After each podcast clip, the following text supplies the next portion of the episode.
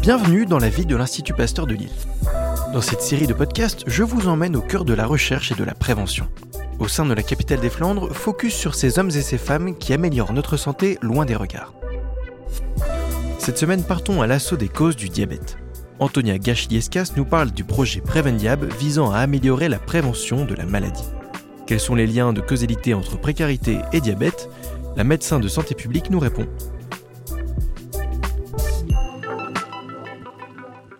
Bonjour Antonia. Bonjour César.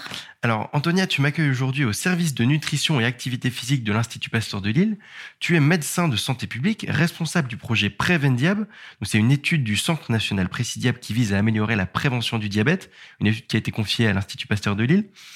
En France aujourd'hui, on le sait, près de 4 millions de personnes sont identifiées diabétiques. Toi, ton étude, elle s'intéresse particulièrement aux personnes précaires.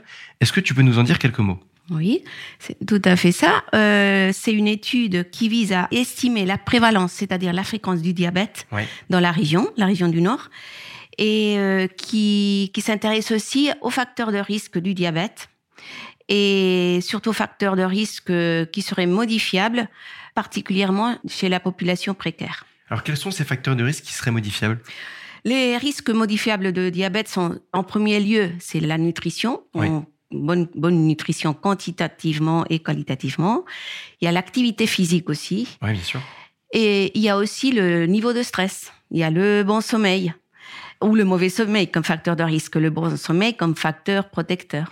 Toi, dans ton activité de prévention auprès des personnes euh, qui sont à risque, quels sont les conseils que tu peux donner aux personnes qui souffrent parfois de, de prédiabète pour euh, retourner à une situation d'équilibre? Justement, euh, il y a des, des, facteurs de risque qu'on peut pas modifier. Par exemple, les facteurs héréditaires, les antécédents familiaux, l'âge des, personnes, c'est un facteur de risque qu'on peut pas changer pour le moment. Et, mais il y a des facteurs modifiables qui ont montré vraiment un, un effet très très important et à, court terme, on peut dire, court, moyen terme. Tu parlais du stress il y a quelques instants. Est-ce que tu aurais des conseils pour euh, les personnes qui nous écoutent pour réduire le stress? Les, causes du stress seront difficiles à, modifier, mais c'est la façon de gérer ces difficultés hmm. qui, qui peut être modifiable. Par exemple, l'activité physique euh, aide beaucoup aussi à améliorer le niveau de stress. Donc finalement, l'activité physique, c'est quelque chose qui devrait faire partie de tout le monde. Mmh. C'est un élément qui, qui permet de prévenir une quantité énorme de maladies et de troubles de santé. C'est vrai que quand on n'est pas habitué, c'est un effort, c'est une difficulté. Mais ce que je dis au sujet qui, quand on parle de ça, c'est qu'il faut juste commencer, que l'effort, ça va durer deux, trois semaines. Et qu'une fois qu'on a surmonté cet effort, après, pour l'organisme, ce sera plus un effort et que l'organisme va demander cette activité physique, euh, c'est une voilà. C'est le temps de s'y mettre. C'est ça. C'est c'est le début qui est qui est vraiment un effort. Après, chacun a à son niveau. Il faut pas demander la même chose à une personne âgée ou à une personne euh, avec une difficulté euh, qu'à une personne jeune. Mais chacun a son niveau de commencer et de progresser petit à petit. Oui, tout le monde ne peut pas devenir un grand sportif. Alors, ton étude, elle porte sur le lien entre la précarité et le diabète. C'est une étude que tu mènes maintenant depuis quelques mois.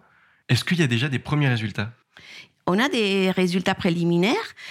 Et on voit que effectivement, on confirme le taux de diabète un peu plus élevé dans notre région par rapport à la moyenne en France, euh, qui se situe et c'est pas des chiffres euh, définitifs hein, parce que on, est, on a des résultats préliminaires sur à peu près un peu moins d'un quart des sujets à recruter. Donc ça peut encore changer, mais pour le moment, on a un résultat de taux de diabète de 7 environ 7 de, la, population. et un taux de prédiabète de, d'environ 18% de la population. Ah oui, donc c'est énorme. Donc ça veut dire qu'il y a 25% de la population du Nord. Avec une glycémie altérée. C'est ça, c'est bien ça. On est sur quel pourcentage sur la moyenne nationale? De prédiabète, c'est un peu moins étudié. Euh, mais pour le diabète, par exemple, on est un point au-dessus pour le moment. Mais euh, c'est à peu près. Mais comme je vous dis, c'est des chiffres encore provisoires parce que il faut avoir inclus tous les sujets de notre étude pour pouvoir estimer d'une façon hmm. plus précise le, taux du diabète et de prédiabète. Donc, ce que tu nous dis, en tout cas, c'est qu'il y a un risque accru chez les personnes précaires de développer du diabète. Tout à fait. Donc, dans nos analyses euh, euh, préliminaires, on a constaté un risque accru de 33% pour les sujets précaires. Oui, c'est énorme. Comment est définie la précarité d'ailleurs euh, dans ton étude? Est-ce qu'il y a des, critères scientifiques pour définir ce qu'est la précarité? Oui, nous, pour notre étude, on a choisi euh, un score de précarité qui existe déjà et qui est validé pour toute la France, qui est utilisé par les centres d'examen de santé en France et qui s'appelle le score EPIS. D'accord. EPIS EPIS. Et donc, c'est à partir de ce score qui est connu, qui, qui permettra nous, de nous comparer aussi avec d'autres études euh, qui pourraient se faire. C'est à partir de là qu'on définit euh, la, la, précarité. Quels sont les indicateurs aujourd'hui de précarité? J'imagine qu'il y a le niveau de revenu, mais c'est peut-être pas le seul. C'est, euh, pas le seul, non. On tient compte aussi de la du nombre de sujets dans la famille, de des activités sociales, mhm. le fait de, de pouvoir ou d'avoir accès à, à, au cinéma ou euh, aux événements euh, de loisirs, euh, le le fait de vivre seul ou avec plusieurs membres de la famille, le fait de d'avoir le soutien, même si on vit seul, d'avoir le soutien de quelqu'un si jamais on a besoin. Euh, on tient compte de, tous ces éléments pour, euh, pour évaluer la, le niveau de précarité.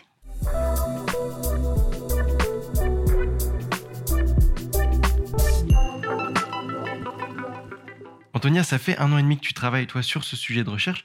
Qu'est-ce qui t'a donné envie de t'investir sur ce sujet? Oh oui, c'est mm, tout d'abord c'est l'institution. J'ai eu l'opportunité de, de collaborer à l'Institut Pasteur de Lille. Euh, pour moi, c'est c'est une honneur. Oui. Et euh, mais il y a aussi le projet en soi-même qui parce que je suis une passionnée de la prévention, de la médecine préventive, de l'épidémiologie et de la santé publique et j'étais déjà euh, enthousiaste avant de commencer mais mais là je suis vraiment contente du, du déroulement du projet. Les sujets sont très très participatifs euh, quand on le, leur offre la, la, possibilité de participer. On a un taux de participation de 60%, ce qui n'est pas mal du tout. donc c'est énorme. Donc c'est 60% des gens à qui vous proposez, vous proposez de participer qui disent oui c'est bon, pas de souci, on y va. Tout à fait. Ah oui, c'est énorme. C'est énorme. Et on voit aussi le, le résultat. Les, les, gens sont vraiment contents d'avoir cette possibilité de participer à une telle étude. Donc c'est très bien. Qu'est-ce qui te plaît le plus, toi, dans la prévention? Dans la prévention, c'est, je travaille pour, euh, je mets mon, je sais pas, en espagnol, on dit granito d'arena, c'est le petit, le petit bout de sable hmm. dans le monde de, de maintenant en France, mais aussi euh, en Europe, pour euh, consciencer sur l'importance de la prévention et de la prévention en général. Mmh. Cette fois, c'est la maladie cardiovasculaire, le diabète, une des épidémies. En fait, c'est une épidémie du, du 20e siècle, du 20e, qui se poursuit aujourd'hui. Qui se poursuit. Et, euh, mais je suis une passionnée de la prévention et en même temps, je, je fais ce que je peux pour euh, consciencer, pour travailler, euh, pour, pour qu'on puisse investir de plus en plus sur, ces, sur cette partie de la médecine un peu oubliée. Merci Antonia. Moi, je trouve que ton étude, elle est, elle est très forte d'un point de vue social parce que c'est vrai que voir comment on peut mieux soigner ou en tout cas mieux prévenir le diabète chez les personnes précaires qui sont plus exposées, c'est euh, bah, c'est un sujet qui devrait nous concerner beaucoup plus et, et je te remercie. Merci à toi, César. Bonne journée. Bonne journée. Merci d'avoir écouté cet épisode. Vous êtes un particulier, une entreprise, vous voulez soutenir l'Institut Pasteur de Lille? N'hésitez pas à vous rendre sur le site pasteur-lille.fr.